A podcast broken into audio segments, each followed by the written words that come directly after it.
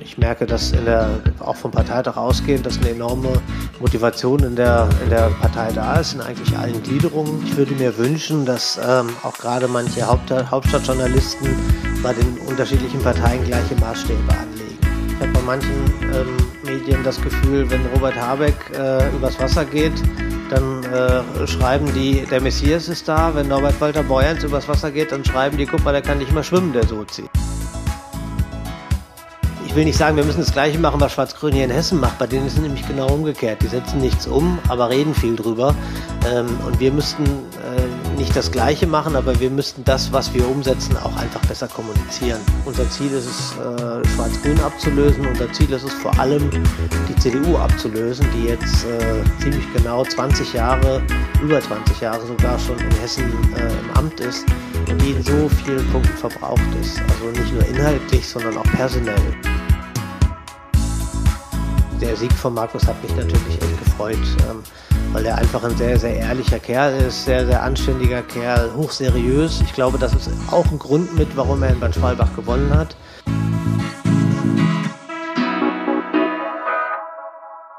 Herzlich willkommen zu meinem Podcast Rot-Weiß. Ähm, ich bin wieder mal on air nach einer gewissen Zeit. Ähm, wir haben ja gesagt, wir machen das in unregelmäßigen Abständen und äh, jetzt bin ich wieder mal dazu gekommen. Es Gibt genug Themen, über die wir reden können und ich freue mich, dass der Max heute wieder hier ist und äh, mein Gesprächspartner ist zu allem, was äh, mich, uns, euch in den letzten Wochen so bewegt hat. Hallo Marius, vielen Dank. Schön, dass ich dabei sein darf wieder. Plenarwoche im Hessischen Landtag, ähm, natürlich auch wieder Podcast Time, wie du es gerade gesagt hast. Ähm, ich glaube, äh, die Zeiten in der SPD sind momentan aber so turbulent, dass wir wieder viele Themen auch um die Plenarwoche herum haben, über die wir sprechen können. Und ähm, damit würde ich eigentlich ganz gerne mal einsteigen, nämlich mit dem Thema SPD in der heutigen Zeit, neue Doppelspitze, gerade frisch der jüngste SPD-Bundesparteitag. Was sagst du dazu eigentlich?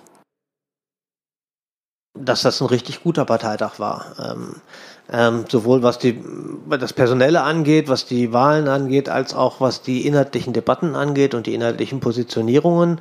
Ähm, man kann jetzt noch mal ein bisschen diskutieren, ob man der, den ganzen Anlauf bis zu dem Parteitag ein bisschen kürzer hätte machen können. Ähm, aber das ist vergossene Milch. Also ob es jetzt 23 äh, Regionalkonferenzen hätten sein müssen oder ob auch weniger gereicht hätte und man sich ein anderes Pärchen gewünscht hätte, vielleicht ähm, äh, ist alles egal. Ich glaube, dass wir mit ähm, dem Paar, was wir jetzt an der Spitze haben, äh, zusammen mit dem Programm, was wir beschlossen haben, ein gutes Angebot haben, was, glaube ich, auch für die Wählerinnen und Wähler überzeugend sein kann, ähm, Glaubwürdigkeit zurückzugewinnen weil ähm, Kandidaten und Programm zusammenpassen. Ich merke, dass in der auch vom Parteitag ausgehend, dass eine enorme Motivation in der in der Partei da ist in eigentlich allen Gliederungen. Ich habe auch mal nachgefragt, sowohl im Bezirk Hessen Süd bei uns als auch auf Landesebene hat mir äh, Nancy und äh, unser Generalsekretär Christoph Gehring, äh, Christoph Gehring sage ich schon, Christoph Degen äh, bestätigt, dass wir äh, Mitgliederzuwachs haben nach dem Parteitag. Das ist äh, die ersten Eintritte gibt, und zwar einige. Und äh, das stimmt mich eigentlich ganz positiv für die Zukunft. Wenn man dir so zuhört, glaube ich, kann man das schon ein bisschen ahnen, aber vielleicht magst du es ja auch den Zuhörerinnen und Zuhörern nochmal da draußen verraten. Warst du Team Scholz oder Team Boyans? ähm, ich war Team Scholz, definitiv, weil ähm, ich glaube, dass man bei Personalentscheidungen zwei Sachen bedenken muss. Also zum einen, was ist wichtig für die Partei nach innen, für die Führung der Partei. Ähm, und gerade in der SPD ist das nicht ganz so einfach, ähm, die zu führen. Und das andere ist, was kommt außerhalb der Partei gut an und den Blick von außen zu machen. Ähm, beim Programm machen wir es ja auch so, dass wir Programm, also Inhalte rausstellen, die, von denen wir glauben, ähm, dass wir sie jetzt gerade zuspitzen sollten, weil sie im Moment auf der Tagesordnung sind und weil sie die Menschen draußen im Moment äh, bewegen und betreffen. Ähm, deswegen bin ich der Meinung, dass man das beim Personal auch mal machen sollte. Also, dass wir nicht nur beim, bei den Inhalten auf populäre Themen setzen sollten, sondern das auch beim Personal machen sollten. Und äh, Olaf Scholz hat nach allen Umfragen ähm, äh, ganz klar die Nase vorne, sowohl was äh, die Kanzlerfrage angeht, äh, aber auch was die Beliebtheitswerte angeht der SPD-Politiker. Ähm, und das war ein Grund, warum ich ähm, gesagt habe, äh, Olaf Scholz finde ich einen guten Kandidaten, weil ich glaube, dass er draußen ankommt. Ich kann aber auch mit, ähm, das ist halt eine demokratische Wahl, also das ist ja kein, kein äh, Kampf oder sonst was, sondern ich kann auch mit den beiden Kandidaten, die wir jetzt gewählt haben, sehr gut leben. Äh, Gerade Norbert Walter Borjans kenne ich sehr gut und ähm, hab, arbeite auch lang schon mit dem zusammen, vor allem in dem Bereich ähm, Finanzen, Haushalt. Äh, er ist ja ehemaliger Finanzminister in NRW und ich betreue den Bereich Haushalt, Finanzen hier für die SPD-Landtagsfraktion. Ähm, und ein ganz bestimmter Punkt, da haben wir häufiger Kontakt gehabt, das ist der Bereich Cum-Cum und Cum-Ex-Geschäfte. Ähm, ja, wird immer so als der größte Steuerraub in der Geschichte bezeichnet, was es auch ist, ähm, wo ähm, der sowohl in, in NRW als auch in Hessen seine Bezüge hat. Ähm, und deswegen äh, haben wir, was das angeht, ähm, was die Aufarbeitung dieses Cum-Ex, Cum-Cum-Skandals angeht, ähm, haben wir einiges miteinander zu tun gehabt. Und von daher kann ich auch mit ihm wunderbar leben. Ich denke, das ist auch vollkommen richtig, dass man jetzt diesem Duo mal eine Chance gibt und sie einfach mal loslaufen lässt. Ich glaube, da kann auch das eine andere Medienhaus auch noch von lernen, äh, wie man da, glaube ich, richtig mit umgehen sollte. Äh, wenn, wenn ich das zumindest von meiner Seite mal so ähm, als Kommentar in den Raum stellen darf. Ähm, wie siehst du, wie stehst du zur GroKo-Frage? Ja, ich war damals dafür, den Vertrag einzugehen und äh, wenn wir von unabhängiger Seite jetzt bescheinigt bekommen, äh, Bertelsmann Stiftung, die sagen, dass wir äh, uns da klar durchgesetzt haben, obwohl wir der kleinere Partner sind im Vergleich zur Union, die meisten Sachen umgesetzt haben, ähm, dann glaube ich nicht, dass wir unbedingt ein Umsetzungsproblem haben, sondern ich glaube, dass wir mit ein Kommunikationsproblem haben. Also wir müssen äh, wir müssen, ich will nicht sagen, wir müssen das Gleiche machen, was Schwarz-Grün hier in Hessen macht. Bei denen ist es nämlich genau umgekehrt. Die setzen nichts um, aber reden viel drüber. Ähm, und wir müssten äh, nicht das Gleiche machen, aber wir müssten das, was wir umsetzen, auch einfach besser kommunizieren.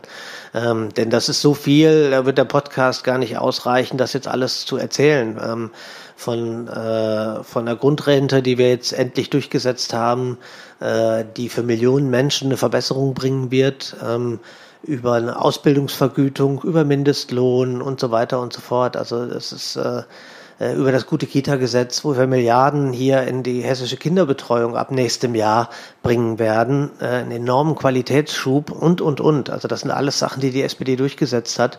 Ähm, da können wir wahrlich stolz drauf sein. Und wir haben einige Sachen, die wir noch nicht umgesetzt haben. Ich habe eben den, die, die Grundrente angesprochen. Da haben wir uns zwar geeinigt, aber sie ist äh, noch nicht ähm, gesetzgeberisch umgesetzt. Das haben wir vor, das nächste Jahr zu machen.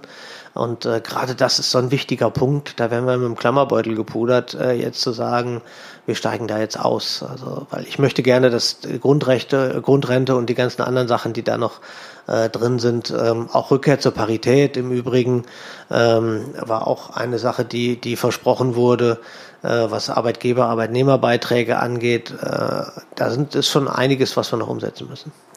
Jetzt, wo wir gerade bei der ganzen Bundespolitik sind und auch bei dem Bundesparteitag und bei unserem neuen Duo Esken und Boyans, ähm, ist es natürlich auch nochmal interessant, auf das Thema zu gucken, dass wir eigentlich ziemlich stolz auf unsere Partei gerade sein können, weil wir enorm gute Basisdemokratie machen, nämlich indem wir diesen Mitgliederentscheid durchgeführt haben. Ich glaube, mit einem vorbildlichen Prozess, wie keine andere Partei das in Deutschland tut.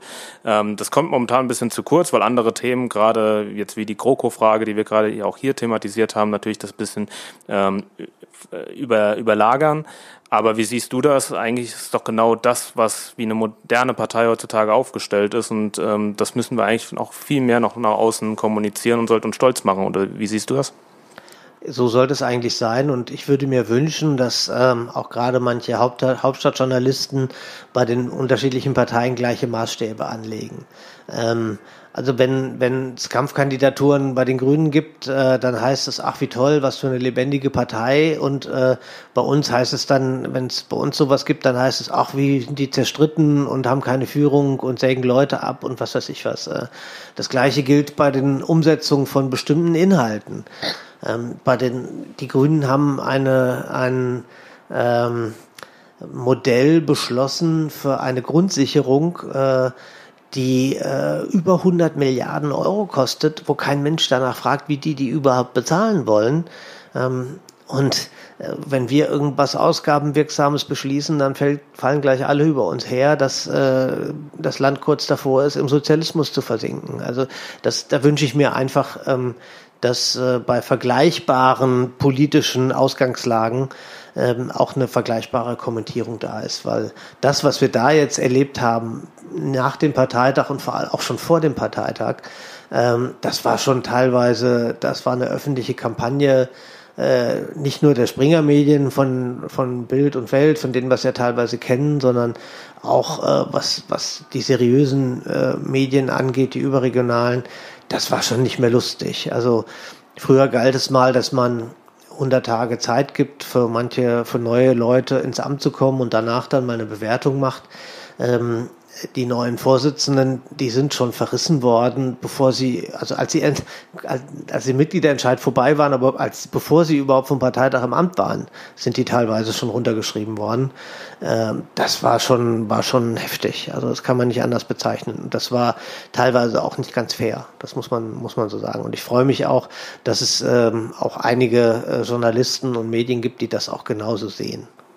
Oft ist das ja so, dass man dann sagt, ähm, das stärkt sogar den einen oder anderen, wenn er gerade so viel Gegenwind bekommt und äh, man entwickelt daraus eine Produktivität. Und ich kann mir gut vorstellen und ich, wir hoffen natürlich gemeinsam, denke ich auch, da, dass jetzt die, die SPD aus dem Quark kommt und äh, auch bei der Wählergunst wieder richtig punktet. Und ich denke, wir geben den beiden einfach mal eine gute Chance und gucken, wie, wie, die, wie das Feld sich in der SPD weiterentwickelt.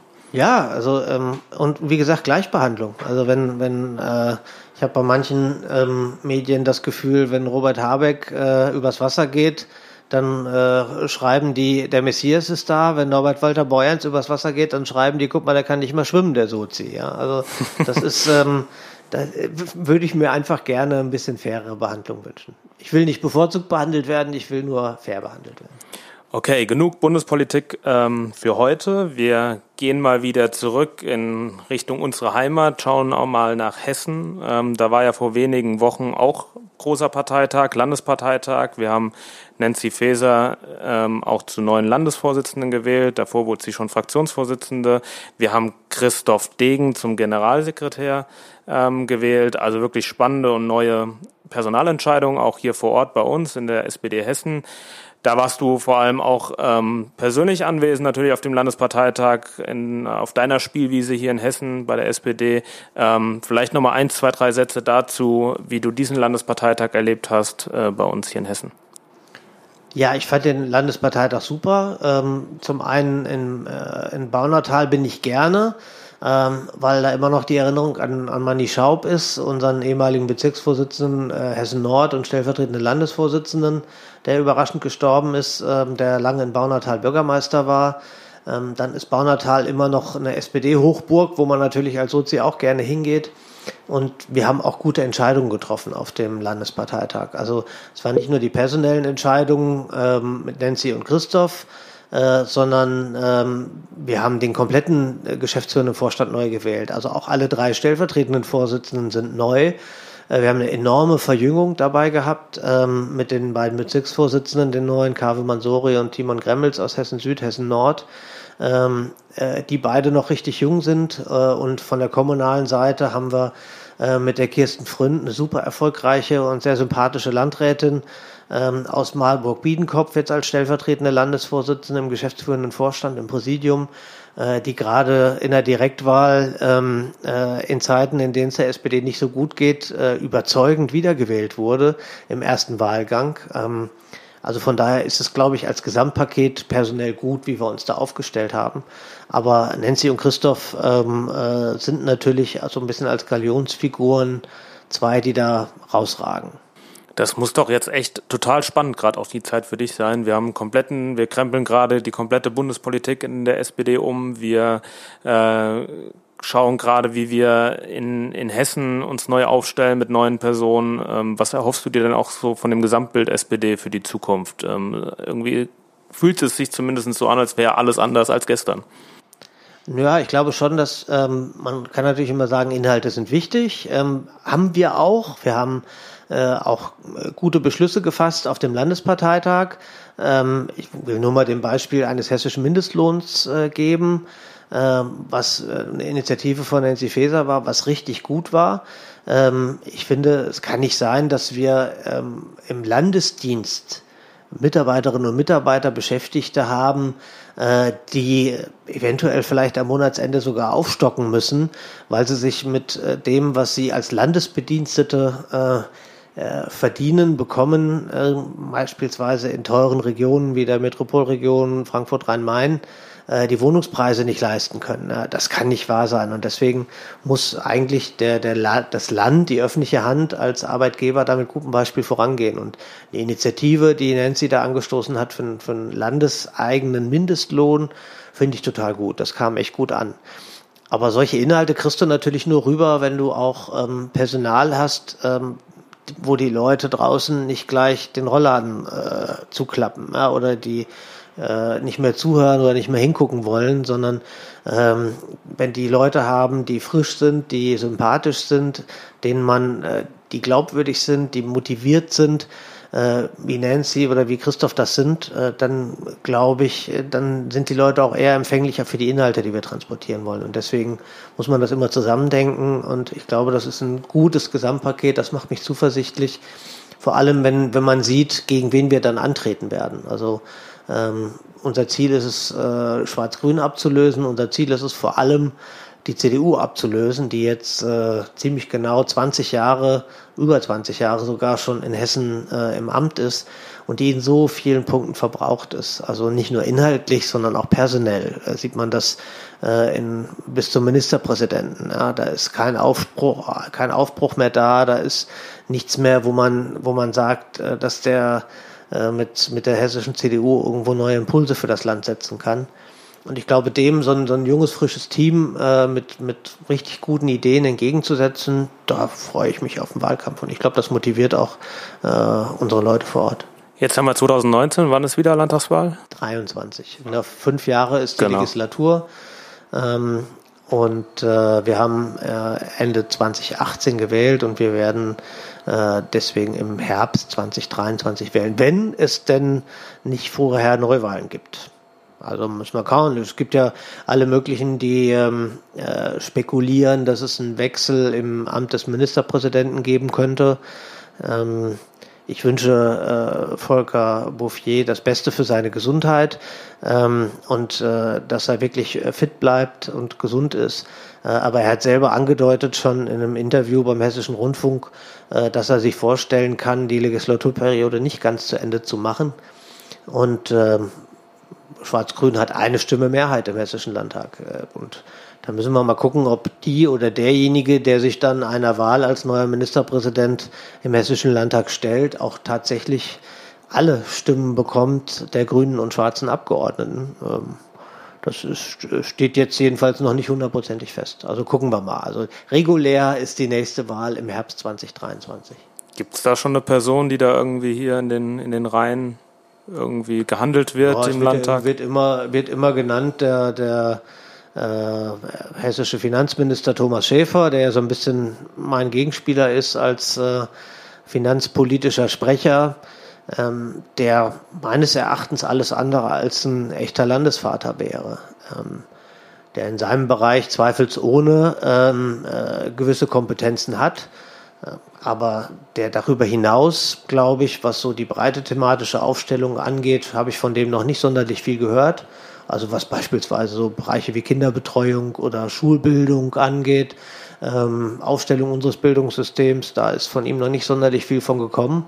Ähm, stattdessen ähm, hat er sich äh, geäußert äh, in Interviews der Bildzeitung, ähm, die ja, dass er ein bisschen despektierlich sich geäußert hat, sagen wir es mal so, über äh, Menschen, die nicht so ein hohes Einkommen haben. Und äh, wenn man Ministerpräsident werden will, dann muss man das für alle sein. Also für die Ärmeren und die reichen Hessen, für die Nord- und die Südhessen und für die Schwarzen und die Weißen und äh, die Frauen und die Männer.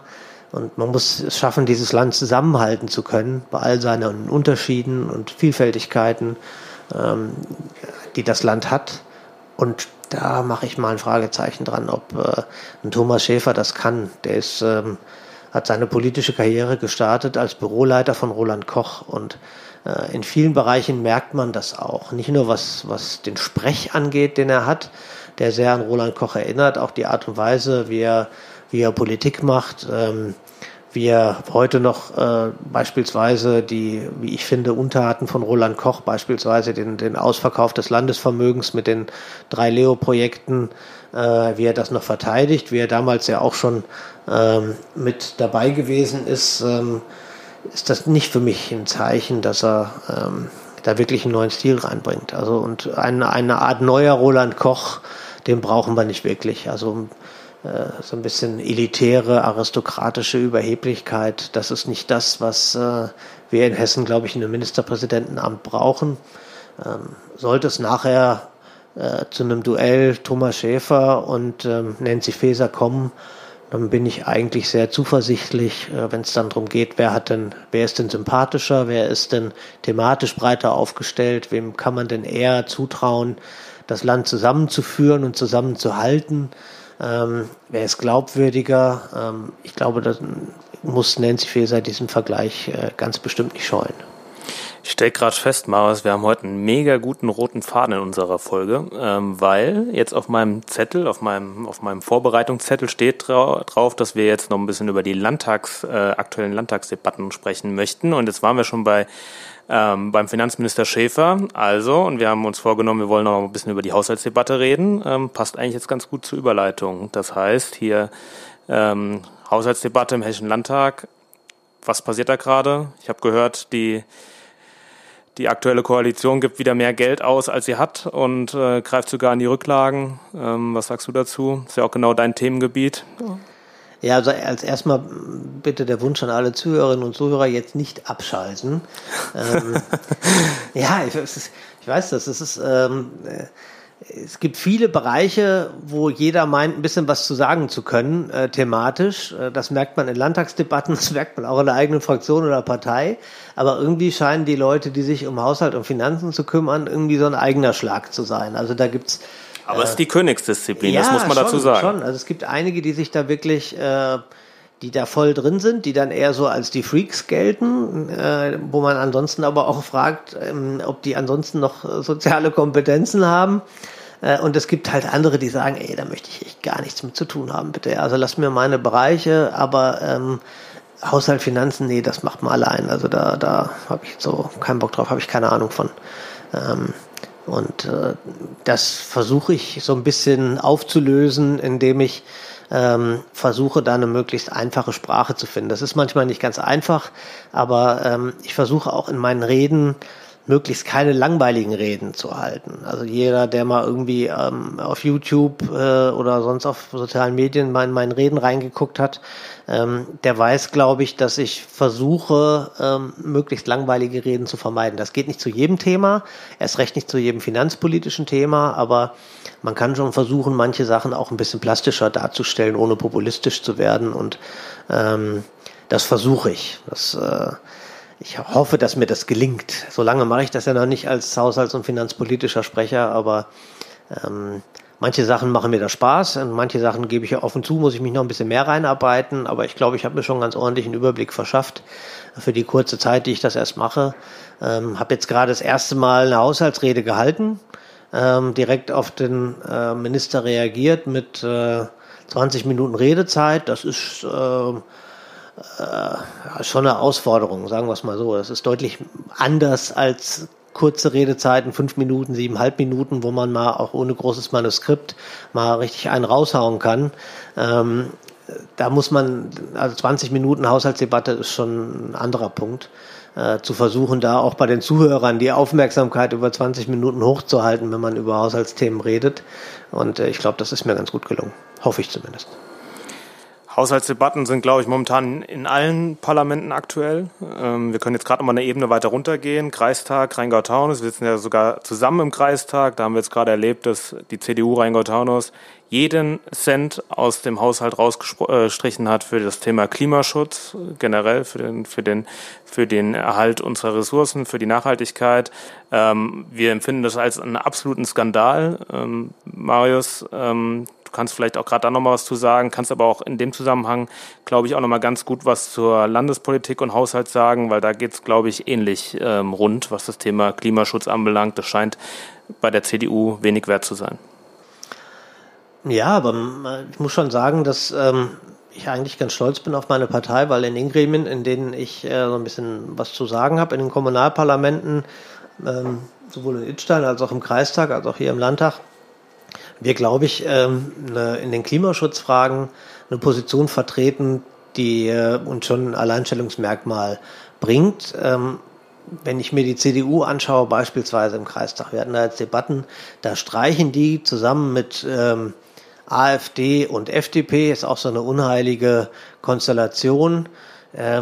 Gelder von 2000 Euro, von dreieinhalbtausend Euro ähm, bei einem Kreishaushalt, der ein zigfaches dieses Volumens hat, für einen Klimaschutzpreis und für einen Schülerwettbewerb zum Thema Klimaschutz. Das ist echt ein Witz. Also wir haben äh, die Verleihung in diesem Jahr gehabt äh, von dem äh, Klimaschutzpreis, von dem Schülerwettbewerb ich war bei der Preisverleihung mit dabei in der Cafeteria des Kreishauses, wo die ganzen Schüler ihre, ähm, ja, ihre Ideen und ähm, ihre Projekte da vorgestellt haben.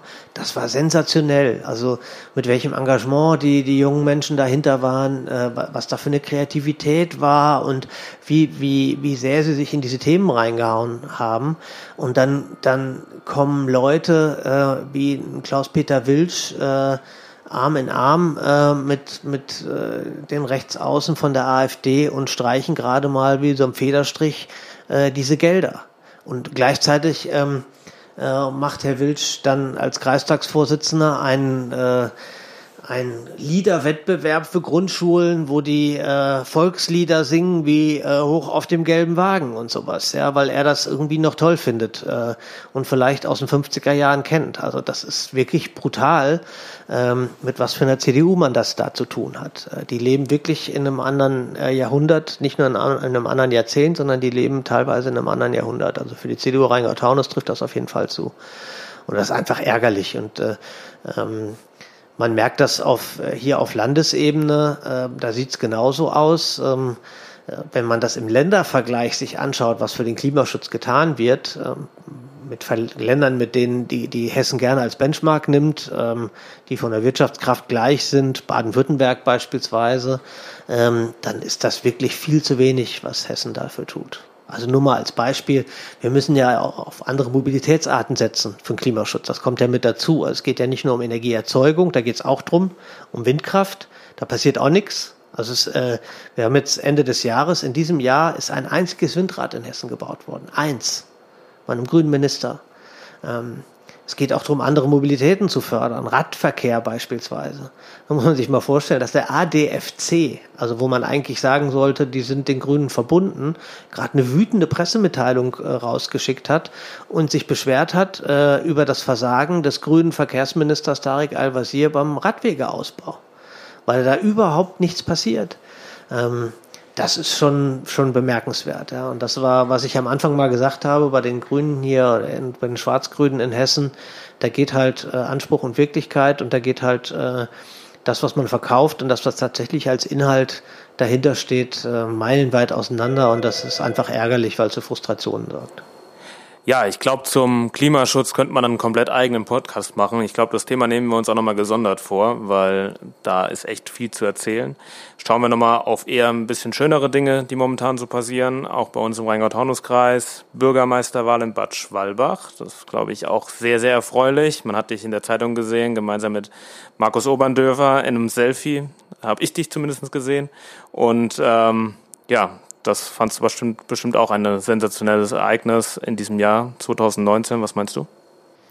Ja, das war sensationell. Ähm, das hat mich auch richtig gefreut äh, für den Markus. Ähm, äh, ich komme auch mit dem Andreas Ruck im Übrigen wunderbar klar, der vorher auch in der SPD war. Äh, wenn man so will, haben, haben zwei SPD-Kandidaten äh, da in der in der Stichwahl gestanden, der eine mit, der andere ohne Parteibuch. Ähm, und der Sieg von Markus hat mich natürlich echt gefreut, ähm, weil er einfach ein sehr, sehr ehrlicher Kerl ist, sehr, sehr anständiger Kerl, hochseriös. Ich glaube, das ist auch ein Grund mit, warum er in Bad Schwalbach gewonnen hat. Und ähm, es tut uns natürlich auch einfach gut, ähm, wenn man von manchen Leuten hört, die so nach dem Motto äh, gar nichts mehr auf die SPD geben und wenn wir halt sehen, dass wir in den Kommunen echt noch stark sind, dass wir, dass wir gute Persönlichkeiten haben. Das war eine Persönlichkeitswahl, da machen wir uns nichts vor. Aber es stand auch groß SPD auf den Plakaten drauf. Also es ist jetzt nicht so, dass wir einen Kandidaten hatten, der sich für seine Partei irgendwie versteckt hätte oder sonst was, sondern ähm, er hat ähnlich wie übrigens auch ein Daniel Bauer in Hohenstein äh, ganz klar gemacht, ich bin hier der Kandidat der SPD äh, auch wenn es eine Persönlichkeitswahl ist. Und äh, umso schöner ist das natürlich, dass er gewonnen hat. Und das freut uns, das gibt uns auch als ganze SPD Rheingau-Taunus einen Auftrieb. Wir haben jetzt wieder fünf SPD-Bürgermeister mit SPD-Parteibuch im Kreis. Ähm, die CDU übrigens nur noch sechs, äh, nachdem sie Bad Schwalbach äh, jetzt nicht mehr haben. Das heißt, einen Bürgermeister weniger. Ähm, das Ziel ist, dass äh, wir die Partei mit den meisten Bürgermeistern im Kreis werden. Und äh, das ist äh, mittelfristig auf jeden Fall ein gutes Ziel und äh, ich hoffe, dass wir das erreichen werden. Ich glaube, wir sind da auf einem relativ und wirklich guten Weg. Ähm, ich hatte jetzt gerade am Wochenende Weihnachtsfeier der SPD Taunusstein, habe da auch aus meiner Sicht so ein bisschen den Jahresrückblick ähm, oder das Jahr 2019 mal Revue passieren lassen und habe mir mal aufgeschrieben, wo hatten wir eigentlich Bürgermeisterwahlen, so in 2019 und natürlich in Bad Schwalbach ähm, die sehr gut für uns ausgegangen ist. Aber mit Volker Diefenbach in Heidenroth haben wir auch wieder einen SPD-Bürgermeister wiedergewählt ähm, und natürlich Wiesbaden nicht zu vergessen mit Gerd-Uwe Mende. Ähm, also wirklich drei so wichtige Kommunen, die auch für den gesamten Rheingau-Taunus-Kreis so wichtig sind, äh, befinden wir uns auf einem ganz guten Weg und bald haben wir Ballow. Ne? Ich glaube, wann ist die Wahl, Marius?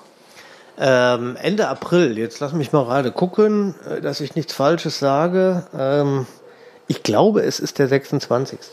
Aber äh, frage mich im nächsten Podcast nochmal, damit ich nichts Falsches sage. Da stehen die Chancen auch gut, ne? ja, wir haben mit äh, Nico da einen richtig guten Kandidaten. Ähm, und äh, ich bin ganz zuversichtlich, die, die SPD macht in Wallow eine super Politik. Ähm, nur als Beispiel, die, ist die einzige sogenannte abundante Kommune, die wir im Kreis haben.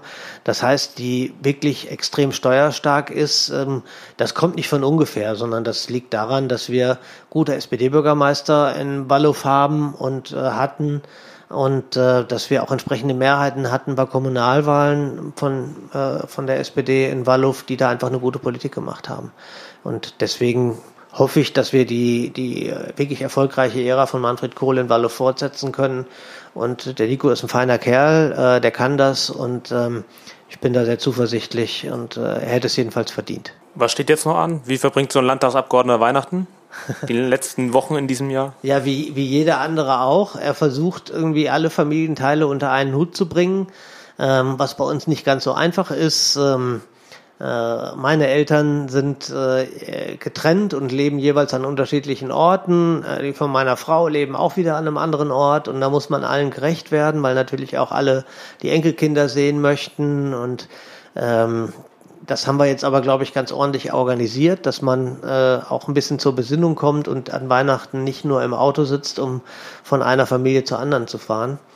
Ich glaube, dass, das, dass wir das ganz gut hingekriegt haben und danach geht's Skifahren, da freue ich mich sehr drauf, ähm, weil mein Sohn, der ist jetzt gerade vier geworden, zum ersten Mal auf die Skier gestellt wird.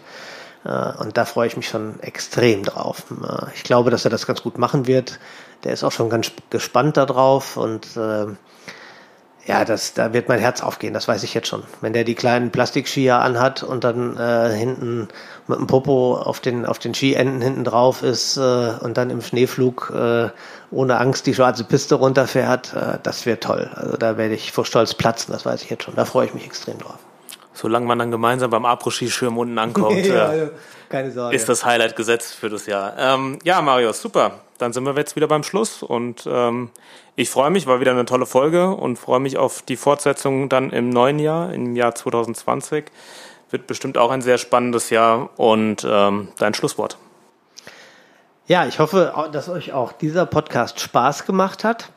Wir haben ihn jetzt nochmal nur mit mir gemacht am Rande einer Plenarwoche und äh, wir sind jetzt so langsam, haben, hat sich das jetzt auch eingespielt, dass es so einigermaßen, ähm, äh, ich will nicht sagen professionalisiert ist, aber ähm, dass wir äh, die kleinen Macken, die wir vielleicht beim ersten Mal noch dabei haben, so ein bisschen ausgebügelt haben.